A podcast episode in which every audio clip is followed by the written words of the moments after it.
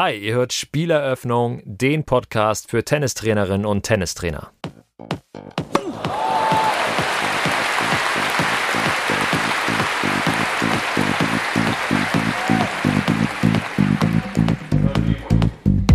Ja, wir haben Trainer, dann ist es ja toll, aber der ist voll. Jetzt mit dem zu sprechen und zu sagen, Mensch, ja, wir bieten jetzt A für alle Eltern einen Fast Learning Kurs an, da brauchen wir von dir ein oder zwei Stunden. Wir wollen im Kindergarten noch eine Aktion machen, da kann auch noch mal eine Gruppe kommen und idealerweise aus der Schule auch noch mal. Also hast du mal vier Stunden für uns? Dann sagt jeder Trainer, pff, nö, habe ich gar nicht.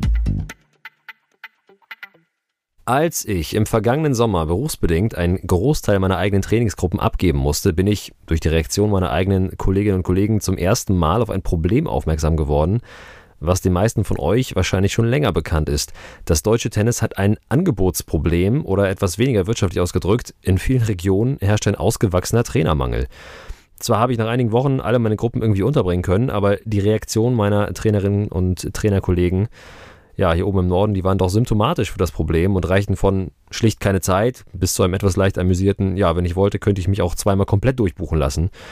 Kurzum, es gibt zu wenig Tennistrainerinnen und Tennistrainer und selbst von denen, die es offiziell gibt, gibt es in der Regel auch noch zu wenige, die den Job auch wirklich auf dem Tennisplatz der Nation ausüben und äh, nicht bloß die Lizenz im Regal liegen haben. Offizielle Stellen sprechen davon, dass in Deutschland gerade mal so etwa 30 bis 40 Prozent der vorhandenen Lizenzen auch wirklich aktiv sind eine absolut ernüchternde Zahl. In dieser Folge will ich verstehen, warum das so ist und dafür möchte ich zunächst versuchen, das Problem in seiner Gänze zu erfassen, um zu verstehen, was die Ursachen für den Trainermangel sein könnten und dann nach Lösungsansätzen suchen. Denn die eigentliche Frage ist ja natürlich, was kann man tun, um die Situation zu verbessern? Natürlich, wie ihr das gewohnt seid, mit Leuten, die in diesem Bereich wirklich wissen, wovon sie reden. Und auch für diese Podcast-Episode habe ich wieder einmal versucht, möglichst viele Blickwinkel abzudecken.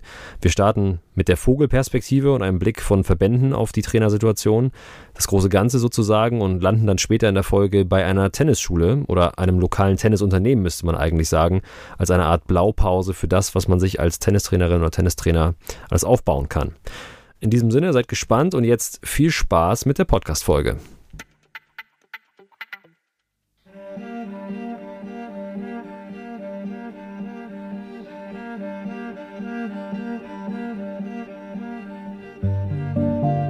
Ja, die reine Tatsache, dass der Trainer oder die Trainerin absolut erfolgskritisch ist, ist mehr oder weniger eine Binsenweisheit, die häufig mit dem Ausspruch, der Trainer ist der Motor des Vereins, durch die Vereinsführung geistert. Und auch den Vereinsberatern wie zum Beispiel Marco Kummer und Lars Haag, die ihr schon aus der letzten Folge kennt, vom Bayerischen Tennisverband, ist das natürlich nicht unbekannt.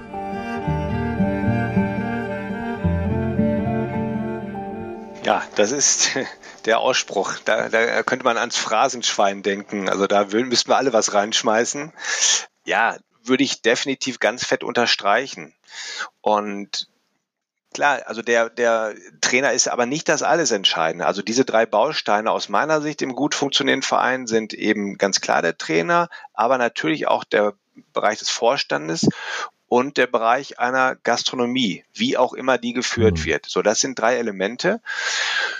Und ja, ohne Trainer, kommen wir darauf zurück, habe ich einfach wahrscheinlich keine Angebote. So, und die Spanne, aber wer der Trainer oder die Trainerin im Verein sind, die ist ja mega groß. Ne? Und das ist ja ein Thema, was wir ja seit Jahren für mich geführt auch aus dem BTV heraus immer wieder kommunizieren, dass uns diese Trainersituation in der Darstellung der Angebote einfach limitiert. Nicht der es ist ein ganz massiver Bedarf an Trainernachwuchs da, was immer das Wort Nachwuchs dann beinhaltet. Das muss nicht jung sein. Nachwuchs kann auch der 30, 40-Jährige sein, kann auch der 55, 60-Jährige mhm. sein, der einfach sagt, auch Mensch, ja, ich habe jetzt ein bisschen mehr Freizeit oder ich würde mich gerne in dem Bereich auch engagieren und das muss ja auch nicht gleich ja. hauptberuflich sein. Das kann im Ehrenamt sein, das kann als Nebentätigkeit sein, das kann als halbe Tätigkeit sein und im Idealfall vielleicht auch als Vollzeittätigkeit des Trainers. Aber Hauptsache, es gibt überhaupt Trainer, die bereit sind, eine Ausbildung zu machen, um dann vor Ort die Vereine zu unterstützen. Und ich glaube daran, dass wir einen noch höheren Mitgliederzuwachs hätten haben können im deutschen Tennis im vergangenen Jahr, wenn es mehr Trainerangebote mhm. gegeben hätte durch, also umgesetzt durch Trainer. Nicht? Und das fällt uns so ein bisschen auf die Füße, weil wenn wir in die Vereine kommen und sagen, Mensch, ja, lass uns jetzt das machen, wir haben die und die Konzepte, es gibt die und die Möglichkeiten der Außendarstellung Kurse buchen. Nicht, da gibt es ja auch unterschiedliche Tools, ob das denn Tennis Express heißt, Einsteigerkurs oder auch Fast Learning. Letztendlich die Menschen in den Verein bringen, aber dann sitzen wir mit den Vorständen da und dann sagen, ja, wir haben Trainer, dann ist es ja toll, aber der ja. ist voll jetzt mit dem zu sprechen und zu sagen, Mensch, ja, wir bieten jetzt A, für alle Eltern einen Fast Learning Kurs an, da brauchen wir von dir ein oder zwei Stunden. Wir wollen im Kindergarten noch eine Aktion machen, da können auch noch mal eine Gruppe kommen und idealerweise aus der Schule auch noch mal. Also hast du mal vier mhm. Stunden für uns? Dann sagt jeder Trainer, pff, nö, habe ich gar nicht. nicht. Und da ist einfach der Mangel da und der muss ganz, ganz stark nach außen dargestellt werden, dass es den gibt und der Bedarf ist ja da. Und jetzt ist es halt so, es werden auch ganz viele ausgebildet. Also auch die, die Ausbildungen in den Landesverbänden sind in der ja. Regel sehr gut besucht und sind ausgelastet.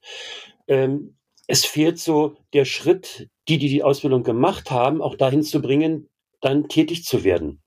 Nicht viele machen die Ausbildung so im, im Rahmen ihres, sich, sich generell zu finden und auszubilden und sich da zu orientieren um vielleicht auch mal so ein Stündchen zu geben.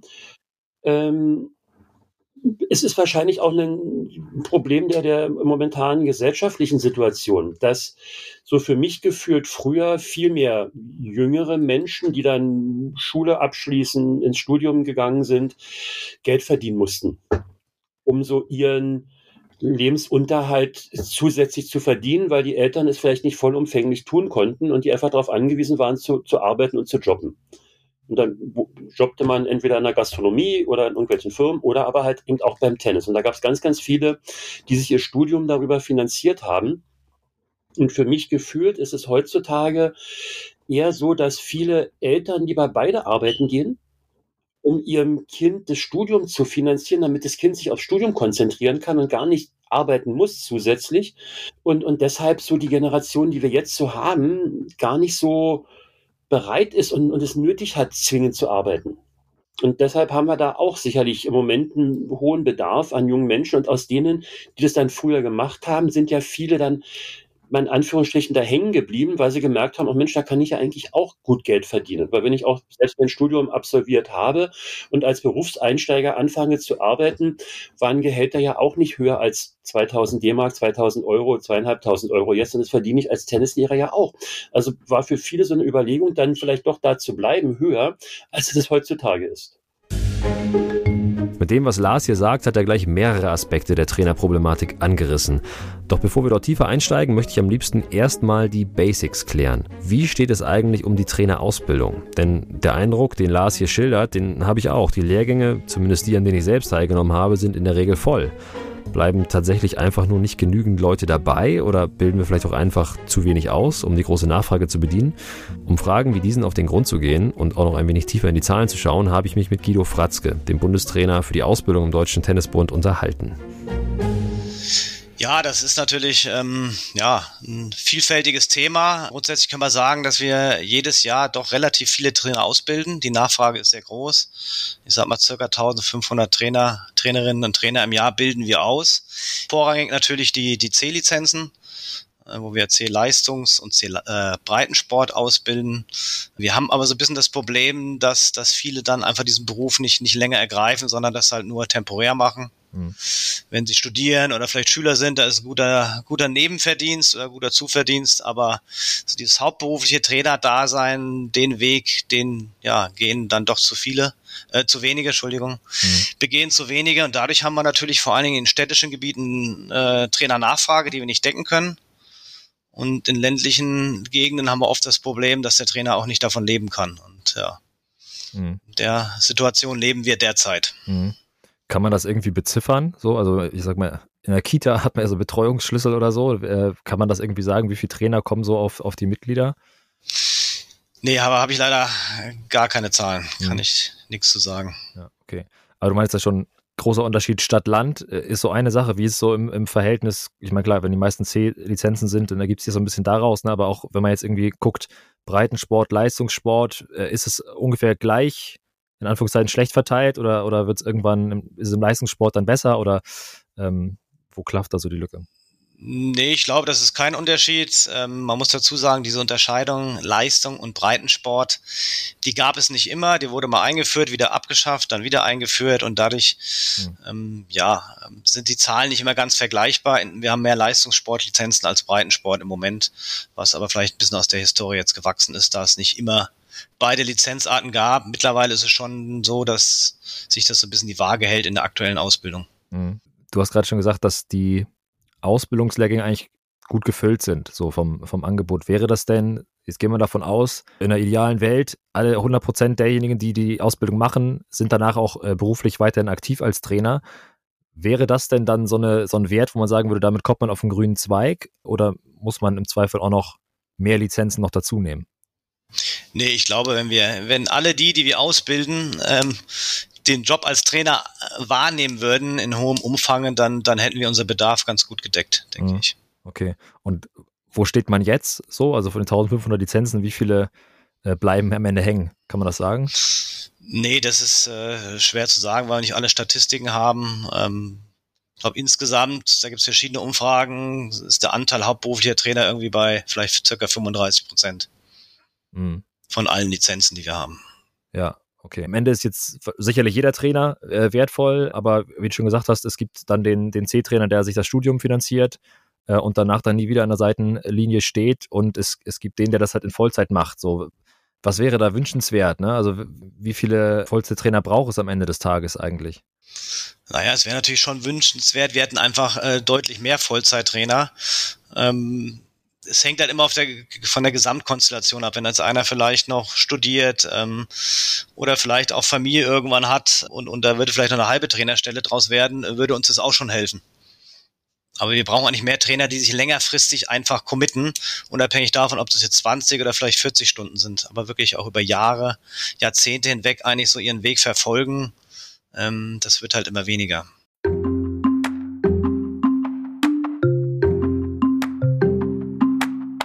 Gut, ich denke, das Problem habe ich jetzt ganz gut verstanden, aber woran liegt es, dass so wenige Trainer in dem Beruf eine langfristige Perspektive sehen? Ich habe mich mal ein wenig bei Trainerkolleginnen und Kollegen und auch Ex-Kolleginnen und Kollegen umgehört und die Antworten waren in vielen Bereichen deckungsgleich. Neben dem Thema Geld, auf das wir gleich nochmal spezieller gucken wollen, sind mir dabei auch andere Aspekte ins Auge bzw. ins Ohr gefallen, die mit der Rolle des Trainers allgemein zu tun haben. Benedikt Klenke vom Tennisclub Schwarz-Gelb Hagen hat das in seiner Sprachnachricht sehr schön auf den Punkt gebracht. Ja, das Problem ist allgemein, ob es jetzt Tennistrainer ist oder nicht. Ähm, der Trainer als solches hat in der Gesellschaft halt keinen großen Stellenwert, was halt natürlich, ich sag mal, im Gegensatz zu Frankreich oder Spanien was ganz anderes ist. Wie kann man das verändern? Wie kann man das verbessern? Das ist schon mal wichtig. Hat der Trainerjob ein Imageproblem? Ein Teil von Benedikts Einschätzung hängt sicherlich auch damit zusammen, dass die Berufsbezeichnung Trainer zum einen nicht wirklich geschützt und zum anderen relativ diffus ist. Denn dass die Arbeit eben nicht nur darin besteht, Bälle reinzuspielen und ein paar markige Sprüche loszulassen, das mag uns intern zwar klar sein, Außenstehende nehmen das aber möglicherweise nicht so wahr. Die grundsätzliche Problematik ist deshalb auch für Guido Fratzke nichts Neues. Ja, ist natürlich ein extremes Beispiel, das hat aber mit dem Sport zu tun in Amerika, wo halt so dieser Sport natürlich ähm, ja, hohes Ansehen auch an der Uni hat, an den Colleges und damit auch der Trainer einen anderen Stellenwert hat als vielleicht in Deutschland. Mhm. Das ist immer noch so ein bisschen dieses Image, oh, nix, nichts ordentliches gelernt, mhm. werde ich dann irgendwie Trainer irgendwo und, und das muss mehr ja, mehr rüber transferiert werden, dass Trainer nicht nur Trainer ist, das ist natürlich eine sportliche Betreuung, das ist eine erzieherische Betreuung, ähm, es ist irgendwo Clubmanagement dabei. Mhm. Ähm, da sind viele Geschäftsbereiche, die abgedeckt werden. Er ist ja selbstständiger Unternehmer in vielen ja. Fällen. Das äh, ist eigentlich ein viel umfangreicher äh, Beruf, als, als man auf den ersten Blick erkennen kann. Und das wird zu wenig vielleicht ähm, dargestellt nach außen. Mhm. So ein bisschen so die Marke Trainer, die sozusagen gestärkt Richtig. werden müsste. Richtig. In eine ähnliche Richtung geht auch äh, Willislav genannt Willi Vassilev, der als Tennistrainer und Unternehmer im Raum Augsburg aktiv und auch als Regionalvorsitzender im Verband Deutscher Tennislehrer e.V., kurz VDT, aktiv ist. Willi wird später noch ausführlicher zu Wort kommen und berichten, wie er sich als Trainer sein eigenes Tennisunternehmen aufgebaut hat. Aber ich habe ihn natürlich auch gefragt, wie er die angespannte Situation auf dem Trainermarkt und die Bedeutung des gesellschaftlichen Ansehens bewertet. Also Trainer zu sein, Trainer zu werden, meine beiden Jungs äh, spielen ähm, auf der Futures-Ebene Tennis. Mhm. oder beginnen mit der Futures-Ebene. Ich habe zwei Söhne, der eine ist 21 und der andere ist 18. Und dadurch kenne ich die Szene, sage ich mal, Top 200 hm. Deutschland oder 300 oder 400. Also ich kenne die Spieler, weil wir auf Turniere treffen uns, weil ich bin irgendwo auch als Papa-Trainer auch dabei auf die Turniere. Und wenn ich sehe, dass viele von diesen guten Spieler, die viele Jahre super äh, Trainer genossen haben, dann in andere Branchen gehen, um Geld zu verdienen und nicht als Trainer zu bleiben, mhm. dann tut mir der Herz weh, weil einfach, das sind top, top Leute. Mhm. Und das wäre schade oder ist schade, dass die nicht für Tennis bleiben. Mhm. Also da verlieren wir wirklich fachlich Top-Leute und meistens sind auch äh, Persönlichkeiten, weil wenn du mit 32, 34, 35 noch ähm, Top 100 oder 200 deutsche Rangliste bist, meistens auch Future-Spieler oder Challenger-Spieler, mhm. das ist Erfahrung pur und du weißt selber, wie viel zählt die Erfahrung. Ja. Und diese Leute dann nicht für Tennistrainer zu gewinnen, ist schade. Was glaubst du, woran das liegt, dass sie das nicht als ernste Jobperspektive wahrnehmen oder so oder finanziell nicht reizvoll oder was, was ist es, was die, äh, was viele zurückhält? Also äh, ich, ich habe anderes gesagt. Das Problem vor 20 Jahren gab es nicht, weil dann sind die Ostblock-Jungs gekommen nach Deutschland. Das war Deutschland attraktiv. Äh, mittlerweile ist der Status von Tennistrainer in der Ostblockländer vielleicht höher als hier.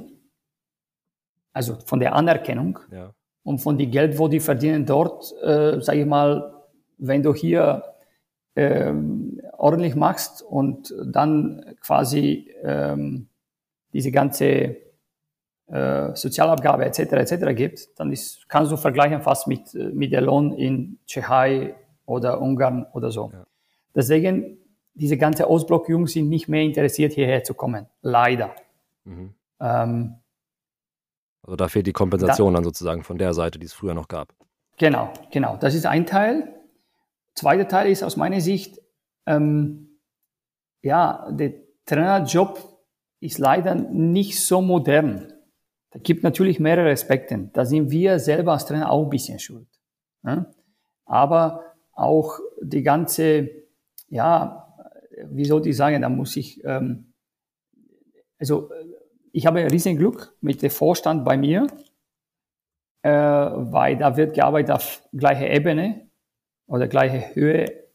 Ja? Aber oft ist ja so, dass der, das sagt man immer, der Trainer ist der, äh, der Motto der Verein. Ja. Aber du weißt selber, reden ist eines, aber Fakten und Tun ist anderes. Und ähm, da könnte noch wahnsinnig viel mehr passieren, dass auch diese ganze Vereine ganz klar geht, auch äh, DTB etc., dass ohne Trainer, ohne leidenschaftliche Trainer, wird schwierig. Einen etwas anderen Blick auf das Ganze hat Marco Kummer vom BTV. Er tut sich schwer damit, die Ursache für den Trainermangel in Deutschland am Image des Trainerberufs mit festzumachen. Ja, aber nehmen wir nochmal jetzt diesen Schritt. Ich, ich, Tennis ist mein Hobby. Es macht mir total Spaß, mit Menschen umzugehen, etwas anderen beizubringen. Ich mache die Tennislehrerausbildung, starte damit beruflich, äh, habe mir meine Tennisschule vielleicht aufgebaut, habe einen Verdienst, der mich äh, ja, der mein Auskommen sichert. Jetzt ähm, ist die Frage, worum, wo sind wirklich jetzt die, die Schwierigkeiten? Also ich kenne auch aus eigener Erfahrung natürlich und auch aus den Gesprächen mit den Trainern, ja, wenn äh, Gespräche zwischen Trainern und Vereinen laufen, also wie da miteinander äh, kommuniziert wird. Das ist vielleicht ein Punkt, dass der Trainer sagen kann, okay, welches Standing habe ich eigentlich hier im Verein? So, aber wenn jetzt die Frage kommt, welches Standing hat der Trainer in der Gesellschaft, äh, da, da ja, kann ich nicht so ganz viel tatsächlich mit anfangen, weil es gibt so viele Berufe, die, die sich dann vielleicht hinterfragen sollten, welches Standing haben wir. Und gerade jetzt nehmen wir mal das Thema ja, Corona halt, wenn wir da in die Pflege- und Krankenberufe gehen, äh, ja, welches Standing, welchen Stellenwert und vor allen Dingen, das ist jetzt vielleicht für die wichtiger, welchen Verdienst haben diese Personen. Ja, und wenn wir das jetzt mal vergleichen, können wir mal nennen. Wir haben ja auch Honorare im Tennistrainerbereich, die variieren natürlich total von ja, 15, 20 Euro pro Stunde. Die gehen aber hoch in manchen Bereichen, das wissen wir, bis 60, 70 Euro und auch darüber. Und bei Kursen, die voll sind, geht das dann auch schon mal ins Dreistellige pro Stunde. So. Und das ist letztendlich ja auch äh, Motivation und äh, irgendwie auch Wertschätzung, die dem Trainer entgegenkommt. Viele Trainer müssen, glaube ich, lernen, sich unternehmerischer aufzustellen. Das hat Corona ja auch gezeigt, wenn man so gesehen hat, in den, da gab es ja Foren ohne Ende, wo sich Trainer beschwert haben, wo sich Trainer über die Situation ja sehr negativ geäußert haben, auch gegenüber allen Institutionen, sei es den Landesverbänden, sei es dem DTB im Allgemeinen, sei es der Trainervertretung, dem, dem VDT. Ähm, wenn man aber auch geguckt hat, welche Trainer das sind, dann waren es halt auch überwiegend diese Individualtrainer, die eben vielleicht auch nicht unternehmerisch aufgestellt waren. Ein Trainer, der sich unternehmerisch aufgestellt hat und entsprechend sich positioniert hat, sei es als Einzelunternehmer oder aber auch halt über die Tennisschule, die waren schon etwas abgesicherter und, und haben auch entsprechende Hilfen erhalten. Nicht die Trainer, die so solo selbstständig unterwegs waren und ähm, das Brutto zum Teil dann vielleicht für Netto gesehen haben, denen ging es natürlich dann schlechter. Und das waren ja die, die auch am lautesten zum Teil sich beschwert haben. Nicht, weil es halt einfach dann natürlich auch wenig Unterstützung gibt. Nicht, wenn ich da wenig mich da entsprechend positioniere, bekomme ich auch weniger. Und da müssen, glaube ich, die Trainer in der heutigen Zeit einfach vielleicht auch die, die dann tätig sind, anfangen, unternehmerischer zu denken und auch dann selbstbewusster zu sein. Man muss natürlich überlegen, wie, wie welche Perspektiven kann ein Trainer haben. Und, und, und das, das sieht man oft nicht, dass man vielleicht natürlich seinen Stundenlohn irgendwann sieht. Irgendwann merkt man, mehr als 40, 50 Stunden der Woche will ich auch nicht am Platz stehen. Irgendwann bin ich 60 Jahre alt, dann machen die Knochen nicht mehr mit. Ich muss also ein bisschen Fantasie mitbringen, zu sagen, okay, wo kann ich in 5, 10 oder 15 Jahren stehen? Und das können Sachen sein, wenn ich vielleicht eine Tennisschule aufbaue, wenn ich Leute habe, die mehr für mich arbeiten, wenn ich mich vom Platz ein bisschen zurückziehe, mehr in die Orga gehe, Konzepte erarbeite. Ich muss mich von dem Gedanken lösen, dass ich als Trainer halt immer nur auf dem Platz stehe und von morgens bis abends da die Bälle zuspiele. Ich denke, die, die Kreativität müssen wir unseren angehenden Trainer mitgeben, dass man viel mehr draus machen kann. Und dass eigentlich die Limits da auch, auch weit weg sind, auch mit Gesundheitsthemen. Das ist ein toller Gesundheitssport. Ähm, da kann man auch viel mehr mitnehmen als dieses reine Tennistraining. Sich mit Kreativität unternehmerischer aufstellen. Klingt im ersten Moment nach einer guten Idee, aber was heißt das genau? Wie kann so etwas aussehen und was ist unternehmerisch als Tennistrainerin oder Tennistrainer eigentlich möglich? Um hier schlauer zu werden, habe ich mit Willi, der vorhin ja schon einmal kurz zu Wort kam, gesprochen. Er betreibt im Raum Augsburg an drei Standorten eine Tennisschule und steht exemplarisch für das, was Lars in seinem Plädoyer angedeutet hat.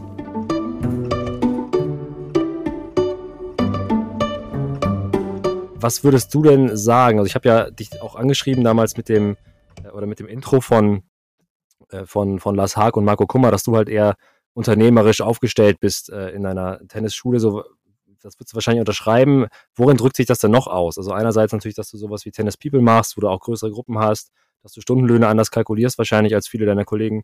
Ähm, aber was hast du noch so für Standbeine?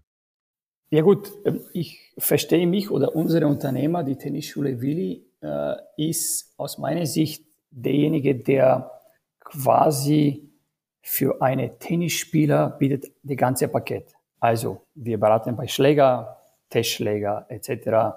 Wir bieten auch ähm, Schuhe, Bekleidung, ähm, Tenniscamps ähm, in, bei uns und im Ausland. Gerade diese Nische ist jetzt etwas, was mich ähm, letztes Winter, wo äh, dieser Lockdown war, mich sehr viel beschäftigt. Einfach mal, dass ich eine ähm, Licht in der Tunnel äh, habe, habe ich über die Thematik ein bisschen gearbeitet. Also nicht Klassiker Vorbereitung für Punktspielrunde, sondern eher Urlaub mit gesundes Essen, mit viel Sport und andere auch mit Tennis. Dann hast du natürlich dann die ganze Geschichte über Einzeltraining, auch mit Athletiktraining, mit mentale Aufgabe, mit Personalgeschichten. Ähm, also alles, was eine, eine Kunde zu uns kommt und sagt, ey, er will ein bisschen äh, mit Tennis, dann gibt es verschiedene Schienen. Also wir organisieren auch Turniere. Also für mich war immer Traum, dass mein Papa hat früher in Bulgarien äh, internationalen Turnier organisiert, wo der Ivan Lendl gespielt hat. Anscheinend irgendwo da kommt das äh, noch äh, bei mir und ich habe äh, Herrenturniere organisiert, ich habe Kleinfeldturniere organisiert, wir haben natürlich auch ähm, äh, Midcourt-Turniere, äh, deutsche Ranglistenturniere bis zum TE-Turnier, also diese äh, U14 äh, internationale Turniere organisiert. Also der Bruder von Tsitsipas war vor zwei Jahren hier bei uns. Ähm, A5, das ist diese Herrenturniere mit Preisgelder, habe ich das Glück vor zwei Jahren auch der Dani Masur als aktuelle deutsche Meister damals bei uns zu spielen. Und da habe ich ihn gefragt, ey, Dani, also Entschuldigung, aber wieso spielst du bei mir bei A5? Ja? Da sagt mir, du, im Moment äh, bin ich so, dass ich muss jede Stunde, wo ich selber spiele, irgendwie äh, Sparringpartner suchen und Halle zahlen. Da komme ich lieber bei dir, habe ich fünf gute Matches und habe am Ende auch bei Euro gewonnen. Also du merkst auch, diese Spieler kämpfen mit vielen Sachen, wo wir als normale Spieler kämpfen. Also alles, was, äh, was um den Tennis herum gibt, äh, Turnierbetreuung, damals nach Detmold. Detmold ist äh, ähm, bis zwölf Jahre die inoffizielle deutsche Meisterschaft. Also die Kinder, die, sag ich mal, sehr leistungsorientiert sind mit zehn, mit elf, mit zwölf. Ähm, wenn du dann betreust, eine Woche lang in einem Bauerhof, das sind Spieler, die jetzt alle in den USA sind, die kommen wieder zurück und sagst, du weißt noch, erinnern sich, wie war das? Wir haben damals zum Beispiel am jeden Abend so eine ähm, da waren äh, fünf Eltern und zwölf Spieler und haben jeden Abend dann zusammengesessen und haben jede seine Erfahrungen von der Tag erklärt. Mhm. Weil du musst dir vorstellen, du fährst hin als Kind mit elf Jahren und siehst du auf der Tennisanlage nur zwölfjährige 120 Tennistaschen. Und da musst du erstmal sagen, wow, jetzt muss ich mal durch. Und dann gewinnst du eine Runde. Und dann sagst du, wow, jetzt sind 64 Taschen nur und so weiter. Also und dann die Kiddies das zu erzählen, dass du reinkommst in diese Kinderwelt und die anderen Kinder zu merken, ey, wir haben ein bisschen Glück, der eine ist äh, quasi Zweiter geworden, der andere ist Dritter geworden äh, in Detmold und dann für die anderen auch zu sehen, hey, die denken genauso und die haben genau gleiche Angst oder gleiche ja. Geschichten. Das ist schon mal, das ist das, was auch als Trainer, da kommen Erwachsene Geschäftsleute, Ärzte, Architekten, erfolgreiche Unternehmer und wollen von dir Rat. Also das ist schon mal cool für die Tennislehrer. Und dann merkst du, du gibst der Rat und die nehmen das mit und kommen nächstes Mal und fragen die wie klein Kind. Oder die Kinder, die quasi mit diese große Auge schauen auf dich und, und wollen nächste äh, Tipp von dir. Und dann, wenn du spazieren gehst draußen, sagt das Kind, hey Mama, das ist mein Trainer. Also das kannst du mit Geld nicht zahlen. Das ist das, ist das Geile in unserem Beruf. Wenn du siehst, wie die Kinder sich entwickeln oder auch die Erwachsenen.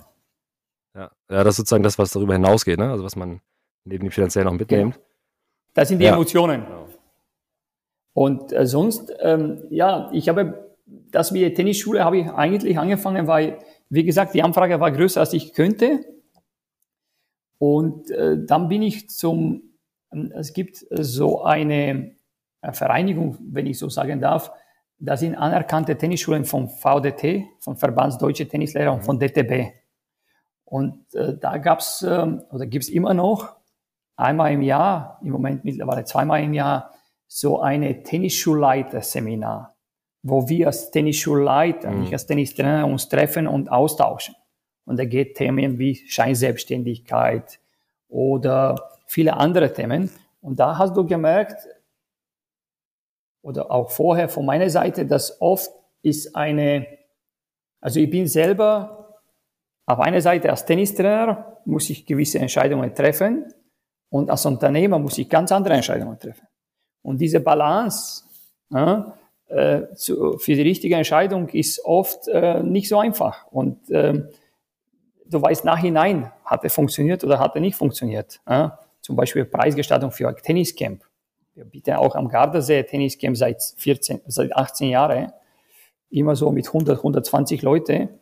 Und da die Preis zu gestalten und die Leistung, diese Balance zu finden, ja, dass du dann sieben bis acht Tennistrainer mitnimmst. Am Gardasee zahlst du die ganze Übernachtung, Verpflegung, Gehalt und trotzdem bleibt dir etwas übrig Und trotzdem kannst du dann die Kunden eine Top-Leistung-Preisverhältnis anbieten. Das ist nicht einfach. Das ja, ist schwierig. Da sind viele Nächte und Überlegungen, welche Preis biete ich an.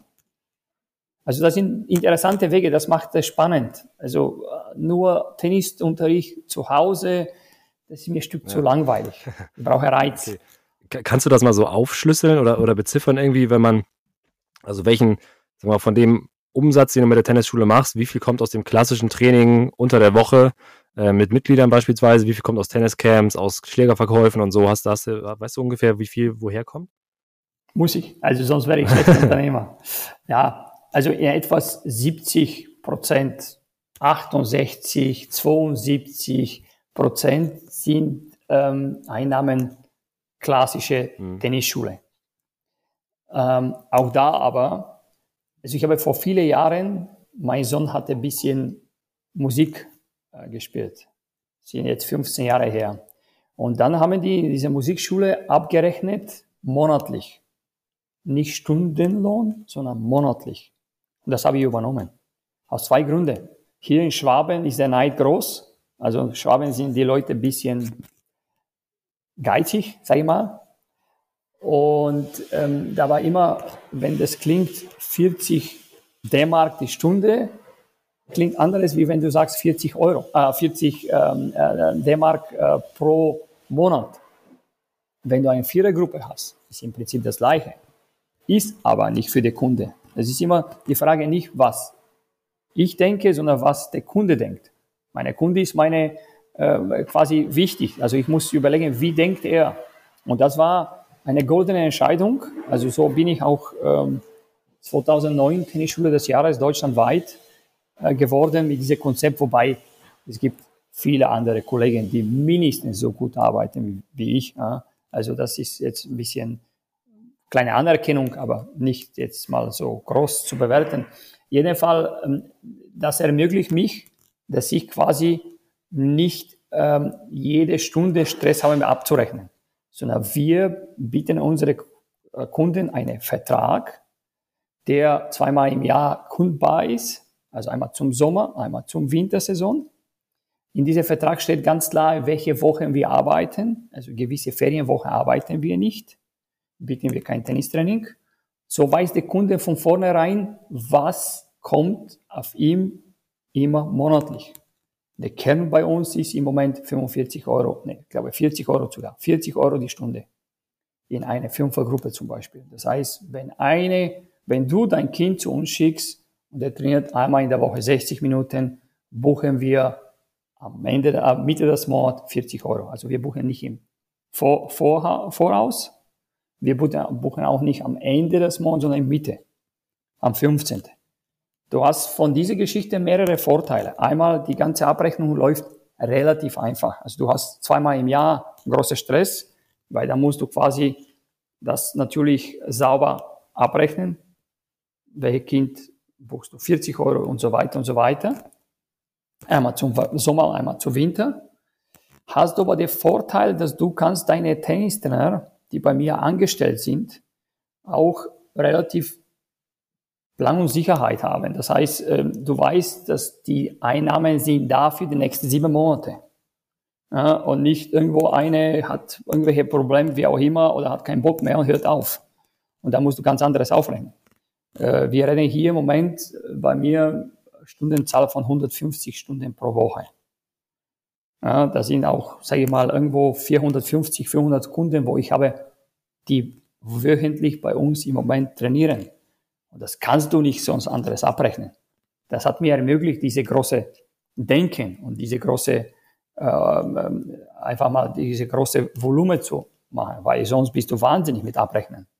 Und wenn du verschiedene Standorte hast, geht nicht. Also das heißt, bei uns am 15. des Monats buchen wir diese, sage ich mal, 70 Prozent von unseren Gesamteinnahmen ein. Dafür bieten wir wöchentliches Training.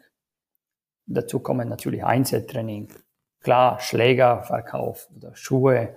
Gerade Schuhe haben wir jetzt seit eineinhalb Jahren aufgenommen, weil wir haben eine nagelneue Tennishalle äh, mit Teppichgranulat und vorher war Sandplatzhallen beziehungsweise draußen Sandplatz und du hast keine andere Chance. Ne?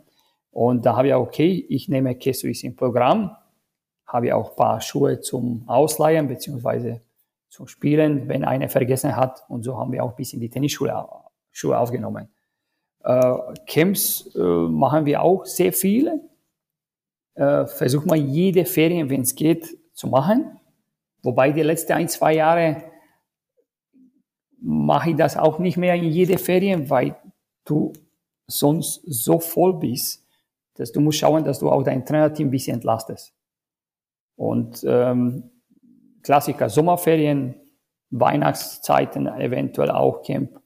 Und dann, äh, wie gesagt, dieser Pfingsten ist unsere Highlight des Jahres. Äh, Gardasee, das für Bayern, die Leute aus Bayern und Gardasee, das ist äh, fast Pflicht, einmal im Jahr. Und wenn du dann gut machst, dann, dann läuft. Ja, spannend. Ganz witzig, dass du das meintest, dass du das von der Musikschule übernommen hast. Ich habe selbst früher auch Klavier gespielt. da war das genau das gleiche Preismodell, auch quasi die Ferien einfach durch, äh, durchbezahlt und natürlich super convenient eigentlich für, für man weiß, wie es funktioniert als Kunde. Äh, wie ist das? Also es ist natürlich auch so, dass es gut funktioniert, weil ihr alle äh, Vereine mit Hallen habt, ne? wo ihr dann auch ausweichen könnt, wenn, keine Ahnung, schlechtes Wetter oder so, sodass ihr dann nicht äh, in organisatorische äh, Engpässe rennt, wenn, wenn mal irgendwie wegen zwei, drei Regentagen auf einmal dann die Stunden äh, nicht gegeben werden können oder so. Das könnt ihr ja mit der Halle dann wahrscheinlich ganz gut abdecken. Ne? Genau, ähm, wobei der TC Donauwörth ist, äh, hat äh, keine eigene Halle, aber da haben wir zum Beispiel, also da gibt es natürlich ein paar Sachen. Äh, zuerst, ähm, viele Leute sagen, ja, wieso zahle ich August, spiele aber nicht. Ähm, so ganz stimmt nicht. Wir bieten im August quasi der Tenniscamp. Also wenn du für dein Kind zahlst 40 Euro für Stunde, für einmal in der Woche, dann kannst du zum Beispiel in den Sommerferien einen Tag bei uns Tenniscamping mhm. machen. Umsonst. Also wir verrechnen August-Abrechnung mit äh, Sommercamp. Mhm. Das ist der erste. Zweites, wir bieten zweimal im Jahr, immer Anfang der Sommerferien und Ende der Sommerferien. Also immer der erste Sonntag, quasi mit der Ferien beginnt. Und bei uns in Bayern ist Montag letzte schulfreie Tag. Mhm. Nächstes Jahr wird das der 13. Entschuldigung, der 12. September. Und da bieten wir zum Beispiel immer kostenlose Nachholtraining. Ähm, so sieht auch jetzt mal bei mir der Plan für 2012, wo stehen eigentlich alle Termine. Oh, wow. Ja. Äh, für 2022, da steht alles. Also das habe ich natürlich vorbereitet bis zum Ende des Jahres. Also keine irgendwelche improvisieren, ah, jetzt heute ja. mache ich das oder so, sondern so wie eine Firma, Unternehmer, äh, mit auch ganz klare Urlaubszeiten für die Trainer. Also wir haben diese Nachholtermine deswegen, weil wenn ein Kind äh, einmal Geburtstag bei Oma hat oder Zahnschmerzen mhm. oder wie auch immer, äh, sonst immer wieder gefragt wird, ja, wie kann man das ausgleichen? Und da sage ich, Leute, es gibt diese Nachholtermine, da können wir da quasi kostenlos kommen und trainieren. Dafür steht unser Trainerteam und am der Tag bittest du ein bisschen mehr, also zwei Stunden als Nachholen. Wenn ein Kind ein äh, bisschen länger verletzt war, gerade im Winter, was weiß ich, Arm gebrochen, äh, ähm, da ist es immer ein bisschen Bauchentscheidung, je nachdem, welcher Kunde und so weiter. Da sagst du, okay, kommst du und machst du das ganze Camp mit. Also da sind wir immer Kulanz. Ähm, so haben wir Sicherheit, wie gesagt, feste Einnahmen, so kann ja auch mein Trainer garantieren das ganze Jahr seine Gehalt.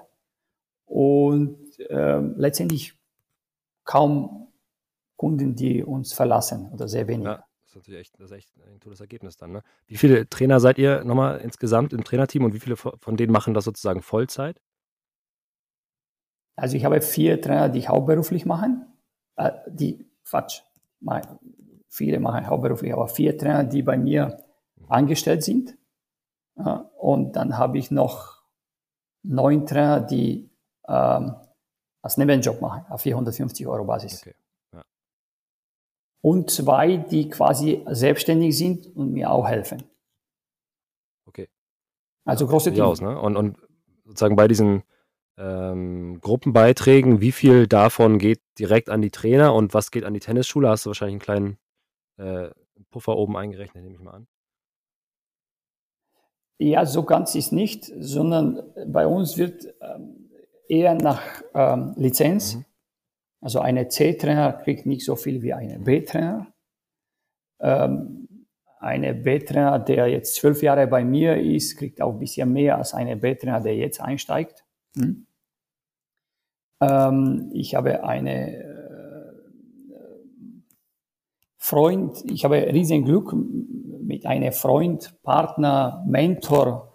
Das ist der ähm, in der Trainerteam der, ähm, die ältere Person, das ist der Herr Isma Jürgen. Das ist nicht nur Mitarbeiter, sondern wirklich eine sehr vertrauter Mann. Seit zwölf Jahren sind wir zusammen. Mhm. Das ist auch äh, nicht einfach. Also für uns einfach, aber meine ich äh, bei anderen Kollegen, das ist äh, Seltenheit, sag mal so. Und ähm, dadurch wird alles in der Trainerteam auch äh, jetzt mit den neuen Jungen da, wo ich habe, die sind äh, zum Teil Spieler, wo bei mir waren früher und die jetzt in der Trainerteam kommen. Äh, da habe ich die letzten fünf, sechs Jahre richtig Glück mhm. mit der Trainer.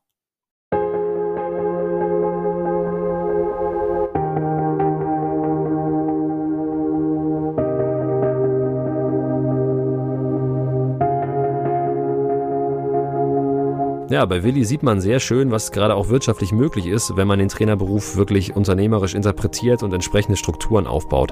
Strukturen sind aber ein gutes Stichwort, denn ich frage mich, wie versetzt man nun noch mehr Leute in die Lage, einen ähnlichen Weg wie Willi oder auch gerne einen ganz anderen, es gibt ja vielfältige Möglichkeiten, sich als Trainer zu verwirklichen, zu gehen. Was muss konkret passieren und was kann man, beziehungsweise was können die Verbände oder der DTB tun, um die Lage zu verbessern? Es braucht eine, da eine Kampagne, die aber dann von oben nach unten durchgehen muss. Von oben heißt vom DTB? Ist, ja, nicht, da muss vom DTB dann letztendlich nach unten die Kampagne gehen. Wir hatten im letzten Jahr so eine Trainerveranstaltung, wir haben es genannt, so Tennistrainer, der mhm. geilste Job der Welt. Und das ist letztendlich was, wo so all diese diese Darstellung dieser Tätigkeit einfach vom DTB in die Landesverbände, von den Landesverbänden in die Vereine, von den Vereinen an die Mitglieder gehen muss, wie toll es doch eigentlich sein kann, als Tennistrainer tätig zu sein. Ja, und weil es einfach auch eine, eine breite, ja, Entfaltungsmöglichkeit und Beschäftigungsmöglichkeit in den Vereinen gibt oder natürlich auch außerhalb der Vereine. Also beginnend von ehrenamtlichen Tennistrainer wie im in anderen Sportarten ebenfalls. Also wir reden immer darüber, welches mhm. Honorar und wie welches Standing der Tennistrainer hat und so weiter. Und in äh, anderen Sportarten ist es üblich, dass da Ehrenamtler an der Seite stehen und das Training durchführen, wie auch immer. Also die Möglichkeit und das, also die Möglichkeit gibt es im Tennis, das wird ja auch praktiziert, aber bis dahin sogar, wie gesagt, dass sich jemand ein Unternehmen aufbauen kann mit mehreren mhm. Standorten, äh, mit äh, mehreren Trainern in verschiedenen Bereichen sich aufstellt oder noch breiter aufstellt, also nicht nur sich ja, auf Tennis fokussiert, sondern andere Bereiche eben auch noch anbietet, wie gerade schon dargestellt. Also das ist aus meiner Sicht auch unsere Aufgabe, das ja möglichst einer breiten Masse, die dafür in Frage kommt, so auch darzustellen. Und jetzt muss den Leuten klar sein, dass damit eben auch ja, Geld verdient werden kann, wenn man eben das als Beruf ansieht. Und ja, das ist dann, Lars hat's gesagt, Tennislehrer der geilste Job der Welt ist.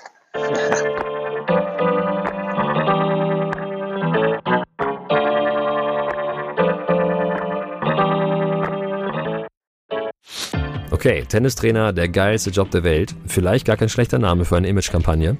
Aber wie steht eigentlich der DTB selbst zu der Idee? Ja, ich, ich denke, es, es bedarf garantiert einer, einer Kampagne in irgendeiner Form. Nur äh, es müssen Voraussetzungen geschaffen werden. Das heißt natürlich, wir müssen ein bisschen umdenken.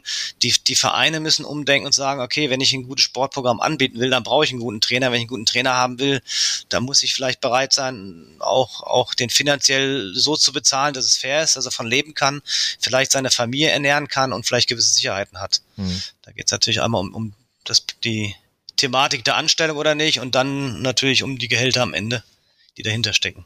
Hm. Okay, aber wird sowas diskutiert bei euch intern irgendwie, dass man da so eine Image-Kampagne oder irgendwie sowas fährt? Ja, auf jeden Fall. Wir haben jetzt mittlerweile auch Arbeitsgruppen, wo wir uns da mit dieser Thematik beschäftigen. Da ist Imagekampagne so ein Thema. Da geht es darum, wie können Trainer sich besser darstellen, wie können sie ihre Zusatzqualifikation vielleicht auch besser zur Schau stellen, wie können unseren Trainern auch helfen, sich selbst als Unternehmen auch sichtbar zu machen. Mhm. Da laufen schon viele Gespräche im Moment und äh, ja, hoffen, dass wir da auch weiterkommen. Und wenn das alles steht, natürlich das Thema Imagekampagne ähm, gehört dazu. Eine groß angelegte Imagekampagne für die Trainer ist sicherlich das eine, aber bei meinen Gesprächen für diese Folge wurde auch eine andere Sache immer wieder als optimierungswürdig beschrieben. Es braucht aus meiner, aus unserer Sicht eine Vertretung für Tennistrainer und Tennislehrer in Deutschland. Diese Art, ja, Berufsvertretung da ist, wo sich dann Trainer, die Unterstützung benötigen, halt auch Unterstützung bekommen können.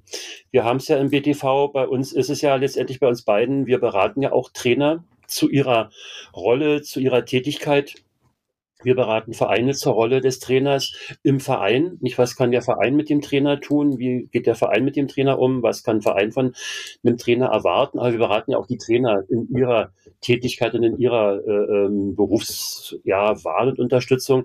Und da müsste es letztendlich für die Trainer halt auch einen, eine Vertretung geben, die im Grunde genommen so, wenn man so Säulen hernimmt, so auf fünf Säulen steht und da entsprechend die Trainer halt auch unterstützt. Das fängt an mit Vertragsgestaltung, mit einer Rechts- und Steuerberatung, geht über Versicherungen. Nicht so von Berufshaftpflichtversicherungen, auch über zusätzliche Versicherungen fürs Alter, für die Tätigkeit, zu Kooperationen mit Firmen, zu Ausbildungen, Fortbildungen und, und so das alles so unter so ein Dach zu bringen und letztendlich in so ein, ja, Situation, wie wir sie in den letzten zwei Jahren hatten, halt auch dann, auch wenn wir die sicherlich kleinste Berufsgruppe da mit sind, die da äh, unterwegs ist mit 14.000 Trainern in Deutschland. Und wenn dann da zwei, drei, 4.000 Mitglieder in so einer Berufsvereinigung sind, ist es ja nichts Vergleichbares zu Gaststätten und anderen Gewerben. Aber die da einfach dann vielleicht auch mal die Stimme erhebt und so doch so hilft, die, die, die, die Stimme des Trainers halt auch nach außen darzustellen. Einen weiteren ganz handfesten Vorschlag hat mir wieder Benedikt Klenke zugeschickt und der betrifft direkt das Kerngeschäft von Guido Fratzke, nämlich die Trainerausbildung, genauer gesagt die A-Trainer-Lizenz.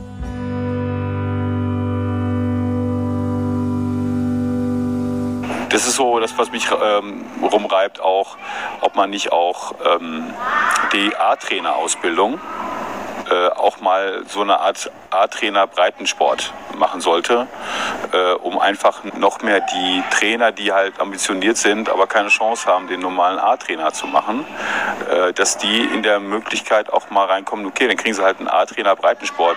Ich finde, das ist dringend, muss dringend notwendig sein, dass man den A-Trainer anderen Leuten auch noch zu, zur Verfügung stellt, ähm, damit man auch ja, Leute, die jetzt noch voller äh, da sind und, und wirklich an der Front sind, dass die auch noch bleiben.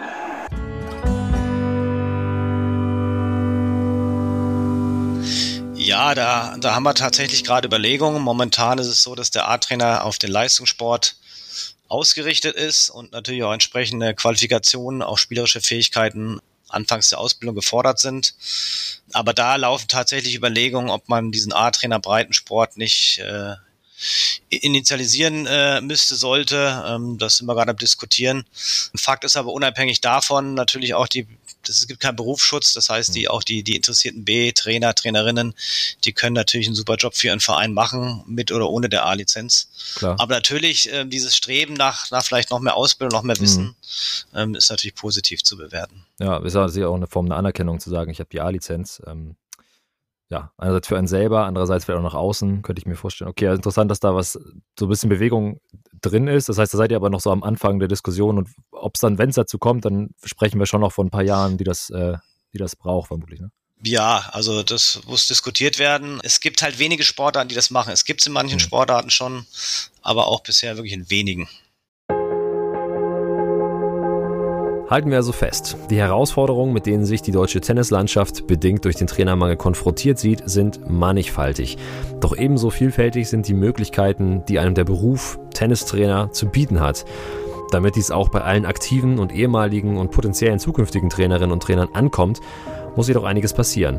Neben eigenen privaten Initiativen übernimmt der Bayerische Tennisverband in diesem Punkt mal wieder eine Vorreiterrolle und bietet neben der Vereins inzwischen auch eine Trainerberatung an. Den Link hierfür findet ihr selbstverständlich in den Shownotes zu der Episode. Doch auch in anderen Landesverbänden und im DTB selbst wird an Lösungen gearbeitet, um den Trainerjob noch attraktiver zu machen. Stichwort A-Trainer, Breitensport und Imagekampagne. Mein Eindruck ist, es muss auch etwas passieren, damit die knappe Trainersituation nicht zum Flaschenhals wird, der den aktuellen Mitgliederzuwachs ausbremst. Wenn ich in meine eigene Region hier oben in Norddeutschland blicke, dann ist das eben leider zusammen mit den fehlenden Hallenplätzen im Winter auch ein spannendes Thema für eine zukünftige Folge bereits der Fall. Umso schöner und wichtiger, dass es in den Verbänden und auch Vereinen Menschen gibt, die sich Gedanken machen, wie man die Situation verbessern könnte. Ein paar davon habt ihr heute gehört. Mit dieser Folge habe ich versucht, ein möglichst rundes Bild von dem zu zeichnen, was ich mit Marco Kummer, Lars Haag, Willi Vasilev und Guido Fratzke besprochen habe. Das waren aber natürlich erstmal nur kurze Ausschnitte aus einem längeren Gespräch. Damit ich dem auch angemessen Raum geben kann, werde ich, wie schon beim Thema Vereinsmanagement, auch hier wieder die kompletten Interviews in voller Länge hochladen. Bleibt also dran und hört gerne mal wieder rein. So, damit bin ich für heute wieder einmal am Ende. Falls ihr noch Gäste oder Themenwünsche habt, dann schreibt mir gerne. Bislang ging es immer über meinen Instagram-Kanal, aber an dieser Stelle nochmal ein Hinweis in eigener Sache. Äh, Spieleröffnung ist ab jetzt Teil des Tennisblogs Spiel.tennis. Also die Webseite heißt Spiel.tennis. Und äh, dort werde ich zu jeder Folge auch nochmal längere Artikel hochladen mit ein paar Hintergrundinformationen. Falls ihr da also reinschauen wollt, macht es gerne. Ansonsten, wenn ihr Wünsche habt, schreibt mir über das Kontaktformular auf der Seite. Und natürlich lohnt sich auch der Blick mal auf die anderen Artikel, die dort geschrieben werden. Es geht rund um Tennis. Ich gebe so ein bisschen den Blick in die Tiefe für die Trainerinnen und Trainer, aber es gibt auch News vom äh, Spielgeschehen auf der Profitour und vieles mehr. Spiel.tennis ist die Adresse. Gerne mal reinschauen. Alles noch am Anfang, aber im Wachsen. Die Links dafür auch nochmal in, der, in den Shownotes zu dieser Episode. Und ansonsten freue ich mich, wenn ihr auch beim nächsten Mal wieder dabei seid. Bis dahin, ab auf den Tennisplatz mit euch und ciao.